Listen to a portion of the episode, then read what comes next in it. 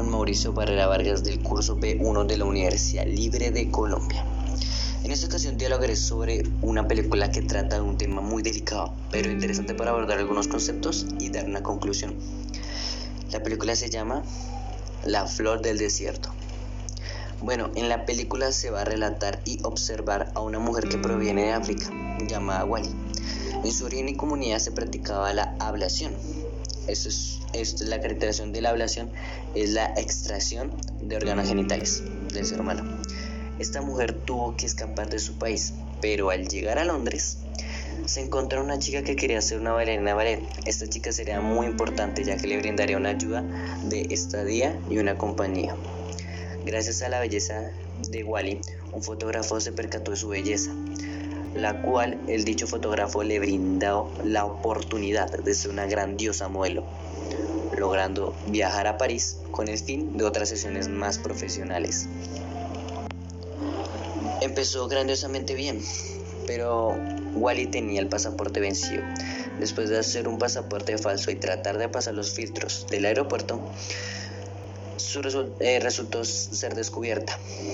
La opción de renovación de su pasaporte se le concedió y el permiso de, estar, de viajar a Francia y estar en Francia. Ya estando en Francia, se reúne con el fotógrafo más famoso que hay y comienza su sesión de fotos, logrando avivar un sentimiento de felicidad muy espontánea.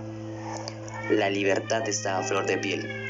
Después de un tiempo, logró hacer una conferencia con los canales más importantes, alzando su voz y logrando dar un mensaje claro donde plasme la idea de erradicar la ablación, logrando frenar la realización de este acto y con ello prohibir que se realice esta práctica en gran parte del mundo, ya no solo en África, sino en todo el mundo. Bueno, en conclusión, es una práctica muy inadecuada, inadecuada, claro que sí, pero en su análisis jurídico es muy complicado ya que en la ley 133 de 1994 tiene como fin proteger la libertad de cultos y religiones como de prácticas y creencias, pero al estar el en, con, con dicha práctica en acuerdo, ¿no? Pero en el caso de Wally, ella era menor de edad. Ante los ojos del Estado no se considera una persona con la capacidad de decidir por sí sola. Pero también al no poder decidir se le estaría negando su libertad de desarrollo, ya que están influyendo de manera inadecuada con esa práctica en su desarrollo y libertad, como también en sus derechos como ser humano. Hay que analizar bien en el caso y se tomará una decisión.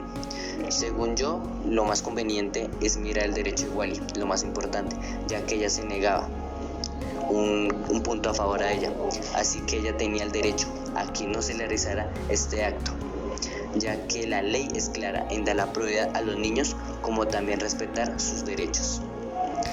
Sin más que decir, eh, bueno, gracias por la atención y nos vemos en la próxima.